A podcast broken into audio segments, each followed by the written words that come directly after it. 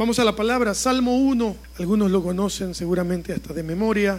Lo vamos a leer. Tengo aquí la traducción 60 y tengo al lado la nueva traducción viviente, para que lo vayamos combinando. Bueno, bienaventurado el varón que no anduvo en consejo de malos, ni estuvo en camino de pecadores, ni en silla de escarnecedores se ha sentado, sino que en la ley de Jehová está su delicia, y en su ley medita de día y de noche.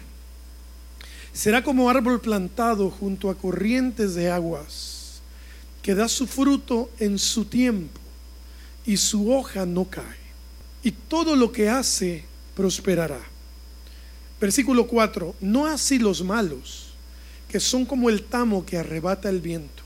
Por tanto, no se levantarán los malos en el juicio, ni los pecadores en la congregación de los justos. Porque Jehová conoce el camino de los justos, mas la senda de los malos perecerá. ¿Ok? Esto empieza sencillo, es el primer salmo de la Biblia de 150, es el primero y dice, bienaventurado el varón que no anduvo en consejo de malos, ni estuvo en camino de pecadores. Escuchen lo que dice la traducción viviente. Qué alegría para los que no siguen el consejo de los malos, ni andan con pecadores, ni se juntan con burlones Hermanos, sabemos perfectamente que la maldad está por todas partes en este tiempo. Maldad siempre ha habido, siempre ha habido. Pero en este tiempo, hermanos, pareciera que se ha incrementado mucho la maldad. ¿Saben algo? Jesús lo predijo. En el Evangelio de Mateo capítulo 24, versículo 12 dijo Jesús, y por haberse multiplicado la maldad. Por haberse multiplicado la maldad, el amor de muchos se enfriará. Mas el que persevere hasta el fin, este será salvo. Hermanos, amados, esta es una batalla que tendremos todos los días, personalmente. Esta es una, una guerra que tendremos con nosotros mismos definitivamente. Jesús dijo, ¿saben algo? En los últimos tiempos, porque el, capítulo 24 de Mateo, Jesús está hablando de los últimos tiempos. Entonces dice Jesús, ¿saben algo? En el último tiempo la maldad se multiplicará tanto que por haberse multiplicado tanto, el amor de muchos se va a enfriar. Pero el que persevere hasta el fin, Hermanos, nosotros debemos detectar cuando el amor se nos está enfriando, se nos está bajando. Debemos aprender a detectar. Algunos dependemos de las emociones, otros dependemos de lo, de lo que vivimos a nuestro alrededor. ¿Cuántos manejan en el tráfico de San Salvador? ¿Cuántos? ¿Cuántos manejan? ¿Sí? ¿Qué tal el tráfico a las cinco y media de la tarde más o menos? Terrible, ¿verdad? ¿Qué tal, ¿Qué tal cuando ustedes van haciendo la fila en el carril derecho y allá adelante pasa un carro a meterse a la fuerza? ¿Cuántos disfrutan esos momentos? ¿Cuántos? ¿Cuántos se ponen muy alegres? ¿ah? Porque usted tiene media hora de estar haciendo fila y de pronto pasa un bus a meterse allá adelante. ¿Cuántos dicen, Señor, yo te adoro? Señor, bendice a ese hombre que va en ese carro. ¿Cuántos? Difícilmente, ¿no? Difícilmente. Y cuando nosotros pensamos, cuando yo pienso en esto que dice, el amor se enfriará. Hermanos, no pensemos tanto, sí, en la, en la maldad que hay, en asesinatos, secuestros, etcétera. Pero fíjense algo ustedes los pequeños detalles a veces son los que nos hacen que el amor en nuestra vida se enfríe. La esposa, cuando el esposo quizás está un poco distraído, ¿sí? Cuando la esposa le está hablando y el esposo solo dice, sí, sí, y la esposa le dice, ¿qué te dije? No, no, no, no sé qué me dijiste. ¿Qué siente la esposa? ¿Qué siente la mujer en ese momento? ¿Ah? Siente mucha alegría, le vuelve a repetir con todo su amor lo que le dijo. ¿Ah? Son pequeños detalles. Igual los hombres, ¿no? Cuando la esposa... no, no, no voy a preguntar eso, pero ¿a cuántos, ¿a cuántos esposos les ha pasado que dos cuadras después de haber salido de la casa la esposa dice, se me olvidó algo? Y ese se me olvidó algo es, no sé si una directa o indirecta para regresar a traerlo. ¿ah? Eso lo decide cada quien. Pero uno puede decir, bueno, regresemos. O decir lo que usted quiera. Hay que tener cuidado con todos esos detalles. Con los hijos, en el trabajo, hermanos. No podemos permitir que el amor en nuestra vida se enfríe lo suficiente como para perdernos. El versículo, eh, la, la parte B del versículo 1 dice, ni estuvo en camino de pecadores. Yo leyendo un poco, pensando en qué tanto pecado hay en la tierra, pensaba en Romanos capítulo 1, versículo 28 al 32. Dice Pablo a los romanos en ese capítulo, es tremendo. Dice, y como ellos no aprobaron tener en cuenta a Dios, Dios los entregó a una mente reprobada para hacer cosas que no convienen, estando atestados de toda injusticia, fornicación, perversidad, avaricia, maldad, envidia, homicidios, contiendas, engaños, malignidades, murmuradores, detractores, aborrecedores de Dios, injuriosos, soberbios, altivos, inventores de males, desobedientes a los padres, necios, desleales, sin afecto natural, implacables, sin misericordia quienes habiendo entendido el juicio de Dios, que los que practican tales cosas son dignos de muerte, Pablo está hablando de una muerte espiritual, ¿ok?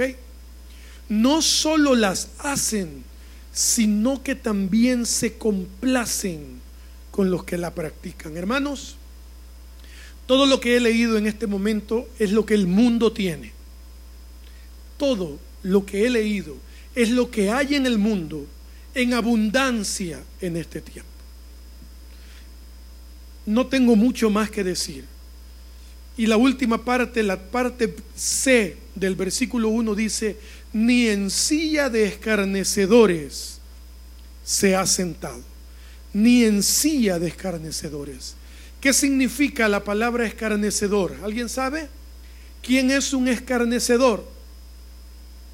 Se los ayudo yo dice burladores hacia Dios o hacia los demás. Eso es un escarnecedor. Cuando la palabra habla de bienaventurado el que no se ha sentado en silla de escarnecedores. Yo hace unos años estaba por entrar al cine a ver una película. Íbamos al cine, estábamos en otro país, no estábamos aquí, andábamos de, paseo y en un congreso en otro país. Y a un hermano se le ocurrió que fuéramos al cine. Bueno, ya le dije, íbamos, a ver una película. Y entonces, hermanos, andaba con nosotros un, un hermano que cuando fui al baño, este, me lo encontré en el baño y él estaba orando en el baño y estaba diciendo, Señor, perdóname, porque voy a entrar al cine y me voy a sentar en una silla de escarnecedor. Y lamentablemente la, la religión, quizás ustedes no lo han oído de esta forma, pero la religiosidad ha prohibido muchas cosas por esto, en silla de escarnecedores cuando ni siquiera muchos sabíamos qué significaba el ser escarnecedor. Y yo le dije a este hermano, hermano, cálmate, no se trata de eso. Yo soy de una iglesia en la que ir al cine es pecado, hermanos. ¿Y ustedes sabían eso? ¿Sabías que en algunos lugares es pecado ir al cine? ¿Es pecado ir a la playa? ¿Sabían ustedes eso? ¿Es pecado jugar billar? En mi pueblo, mi mamá moriría si yo entraba a jugar a un billar. Las maquinitas de juegos de video, los que, los que nos criamos en un pueblo, era imposible porque eran lugares de escarnecedores. Hermanos, qué mala interpretación de la palabra. Lo malo no es ir al cine. Lo malo es lo que voy a ver en el cine. Lo malo no es jugar billar. Ya quisiera yo tener un local más grande para tener una mesa de billar. Yo amo jugar billar. ¿A cuánto le gusta el billar? Yo amo jugar billar. Me encanta. Me gusta ir al cine. No hemos podido ir. Tenemos que ir a ver unas películas de Equalizer, etcétera, etcétera, etcétera. Hermanos, el escarnecedor es el que se burla de Dios. Traducción viviente. Ni anda con pecadores, ni se juntan con burlones de Dios o de los demás. Hay gente que, hermanos, su corazón está tan lleno de maldad o, o sus vacíos son tantos. Por ejemplo, yo pienso en el bullying en los colegios, ¿no? Yo sufrí mucho bullying en el, en el colegio y en el bachillerato. Lo sufrí por mis tics nerviosos. Y yo me acuerdo que mi tía me decía, y es la primera vez que hablo de mi tía en verbo pasado, mi tía me decía, cuidado con burlarse de alguien que tenga un defecto físico. Cuidado. Porque si usted se burla de alguien que tenga un defecto físico, Dios ve lo que usted hace. Y Dios, hermano, no se queda con nada. Él le paga a cada uno según la justicia de Él. Si usted en el colegio se burló de alguien, yo me burlaba de un compañero que teníamos. Era tremendo, hermanos. Nos burlábamos de él. Y con los años yo entendí y le dije, Señor, perdóname. ¿Y saben qué? Lo encontré una vez en una iglesia y le dije, yo quiero que me perdones por toda la burla que yo te hice en el colegio. Hermanos, pareciera que lo que estoy hablando es muy superficial, pero es profundo. Les voy a decir por qué es profundo. Porque dice la palabra, no os engañéis. Dios no puede ser burlado. Todo, ¿qué dije? Todo lo que el hombre siembre, eso también va a cosechar. Y yo no puedo pretender, ¿qué tal si mis hijos salen con un defecto físico? ¿Qué tal? ¿Me va a gustar a mí que le pongan un apodo en el colegio? La verdad, no. Pero yo le habré pedido perdón a Dios ya por todo lo que hice. Hermanos, no nos engañemos. Dios no puede ser burlado. Todo lo que sembremos, eso también cosecharemos. Pero entonces dice la palabra, bienaventurado es el que no está con burladores, con gente que se burla de los defectos de los demás o se burla de Dios. Y dice el versículo 2, sino que en la ley de Jehová está su delicia. Gloria a Dios. Y en su ley medita de día y de noche, traducción viviente, sino que se deleitan en la ley del Señor, meditando en ella día y noche. ¿A qué se refiere esto, hermanos? Los que escudriñan la palabra de Dios. Y número dos, los que meditan los que meditan en la palabra, y se detienen a reflexionar, a pensar. Hermanos, porque esto es el mapa de nuestra vida. Este es el manual del usuario. Este es el camino que debemos aprender a recorrer. Isaías 26:3 dice lo siguiente: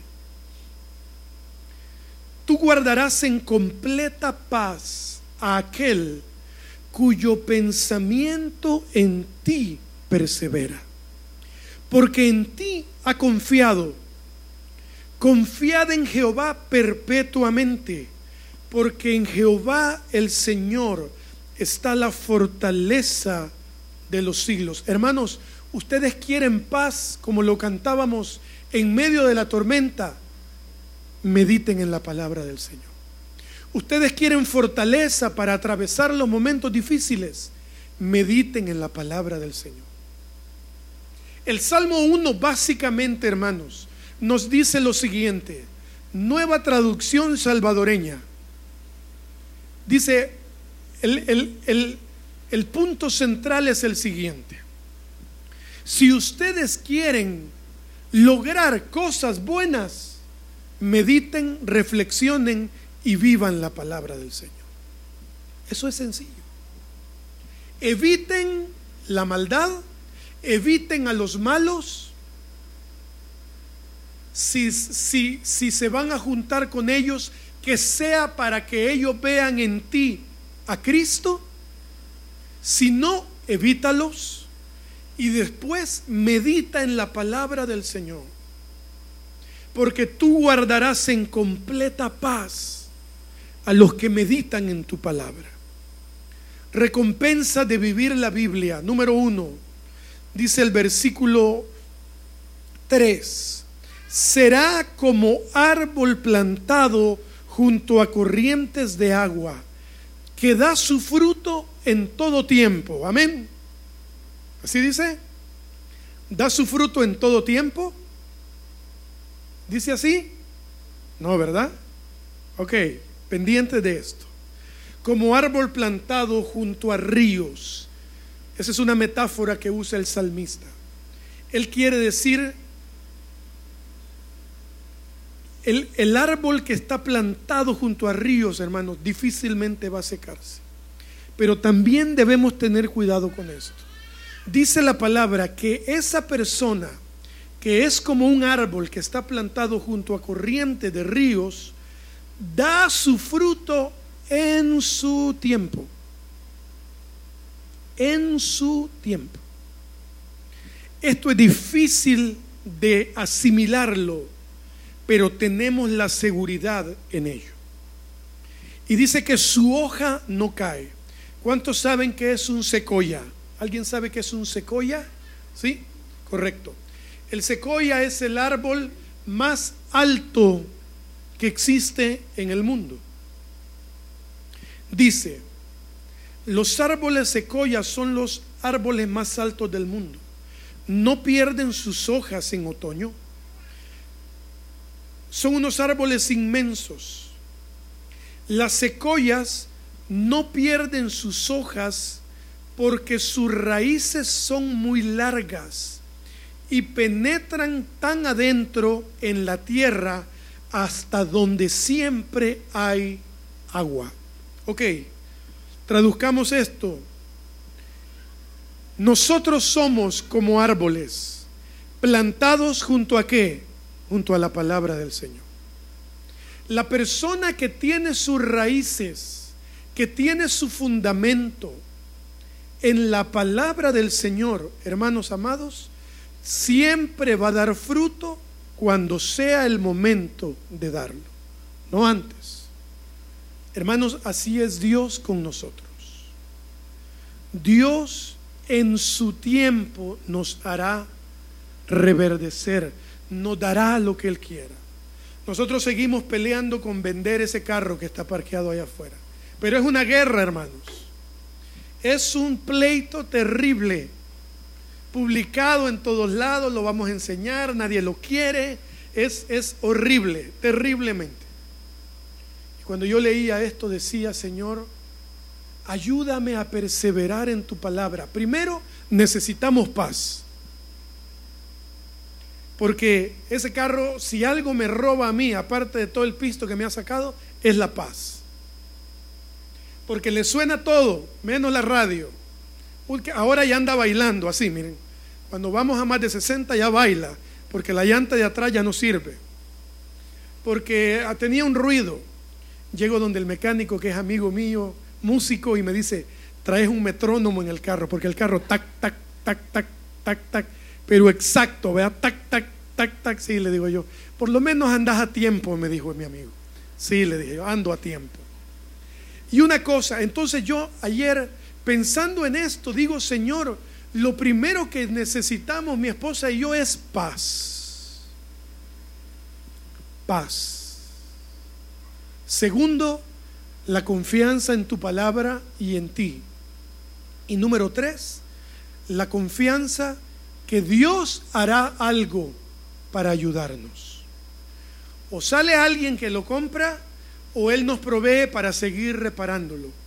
Yo le decía a Andrea hoy, yo creo ir entendiendo lo que Dios quiere con nosotros y este carro. Porque fíjense hermanos, cómo somos a veces. Cuando algo ya empieza a darnos problemas, ya le vamos quitando el amor, ¿cierto?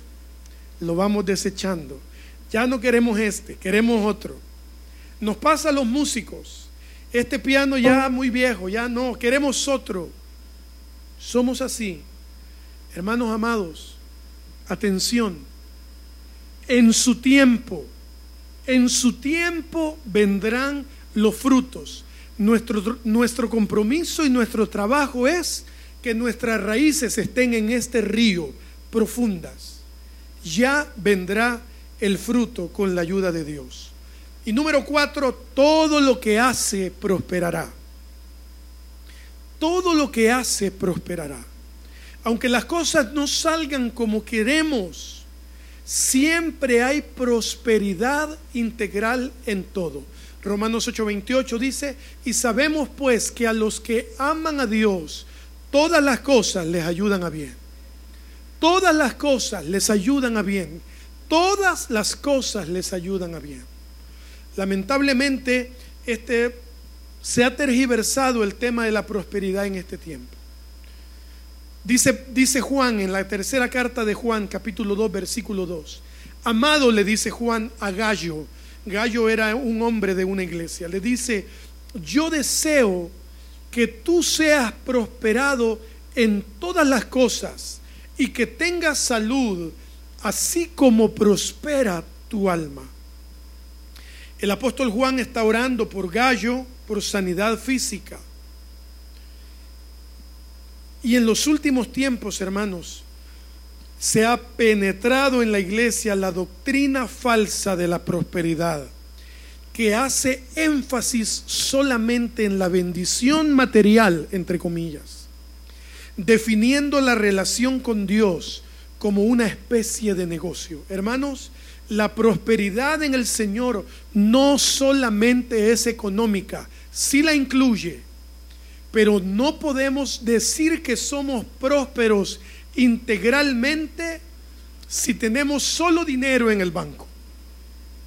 No, la prosperidad que viene del Señor incluye, hermanos, la prosperidad emocional, la prosperidad espiritual, la prosperidad familiar. ¿Qué es prosperidad familiar? Unidad en la familia, amor, comprensión, perdón, apoyo mutuo y también económica, en los tiempos buenos y en los tiempos no tan buenos. El salmista David decía, Jehová es mi pastor y nada me faltará. Y no está hablando de dinero. Y como dice una frase por allí, cuando tenemos a Cristo, hermanos, puede faltarnos todo. Pero si tenemos al Señor de nuestra parte, lo tenemos todo en el nombre de Jesús. Así que cuidado con el tema de la prosperidad. Cuidado con quien oyen. Cuidado con los que dicen, venga y pacte, traiga su dinero para que Dios lo sane. Cuidado con los que todo el tiempo están hablando de prosperidad y de éxito y de todo. Sí, sí es parte pero no podemos alcanzar esto sin morir a nosotros mismos. Jesús habló de dinero, es verdad. Jesús habló de lo material, sí es verdad. Pero antes que hablar de eso, Jesús habló de morir a nosotros mismos. Y él lo fue muy contundente. Él dijo, busquen primeramente qué? El reino de Dios. ¿Y qué? Y su justicia. Hermanos, de ahí debemos partir. Si usted escucha a un predicador, un expositor de la palabra, y todo el tiempo está hablando más de dinero que del reino, hay un problema allí. Si usted escucha por ahí eh, en los podcasts o en algún lado a un predicador que todo el tiempo habla de disfrutar la vida y vivirla y no habla del reino, hay un problema. Yo quiero que ustedes sean prosperados. Yo quiero que tengan cuenta en el banco. Yo quiero que tengan dinero. Aquí nosotros oramos para que ustedes sean, eh, ¿cómo se dice?, ascendidos de trabajo, de puestos laborales que ustedes puedan pagarse un boleto de primera clase en un avión. No hay nada de malo en eso. Que ustedes pueden pagarse unas vacaciones en cualquier lugar que ustedes puedan ir. Que les aumenten el salario. Que un día tengan uno, dos, tres carros. Está bien. Nadie está en contra de eso. Que tengan su casa propia. Pero antes, buscad primeramente el reino de Dios y su justicia. Porque no serviría de nada, dice la palabra, ¿de qué le sirve al hombre alcanzar todo el mundo si al final pierde su alma? Primero el reino. Vamos avanzando, hermanos. Ahora vamos a la parte muy triste, versículo 4. No así los malos que son como el tamo que arrebata el viento. Escuchen lo que dice la traducción viviente.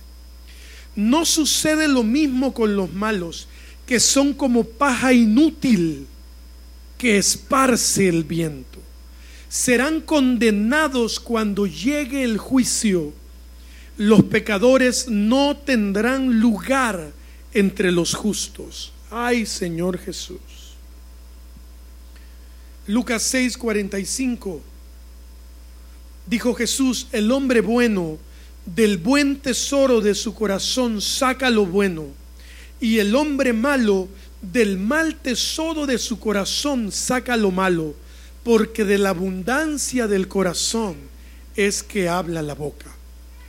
¿De qué llenamos nuestro corazón? Hermano, yo amo las series en Netflix, en, HBO, en todo eso. Me encantan. Las películas, hermano, yo me encantan las películas. Y está bien, podemos, podemos verlas. Cuando encontramos algo con Andrea en YouTube, en algún lado, hermanos, ¿quién, quién nos pare, verdad? Vamos, una tras otra y vamos. Pero esto debe estar por encima de nuestra pasión por las series de televisión o de los streaming digitales. Debe estar por encima. Fíjense bien. Dice la palabra, el hombre bueno del tesoro de su corazón saca lo bueno y el malo lo malo. Porque de la abundancia del corazón es que habla la boca. Dos panoramas. Alguien viene a pedirle un consejo. ¿qué hago? ¿Qué hago con mi hijo? Es un ejemplo nada más. ¿Qué hago con mi hijo que está rebelde? ¿Qué hago? Se está portando mal. Usted va a dar el consejo de la abundancia de su corazón, de lo que haya en su corazón, de lo que usted se alimente, es lo que va a llenar su corazón. Si, viene un compañero suyo a pedirle un consejo, si viene un amigo o una amiga suya a pedirle un consejo, hermanos y hermanas, ustedes deben saber que la primera respuesta, la primera idea que venga a su mente es lo que hay en su corazón. No le busque más. ¿Por qué? Porque de la abundancia del corazón es que habla la boca.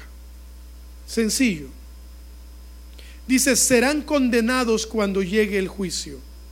Aquí hay un punto muy importante.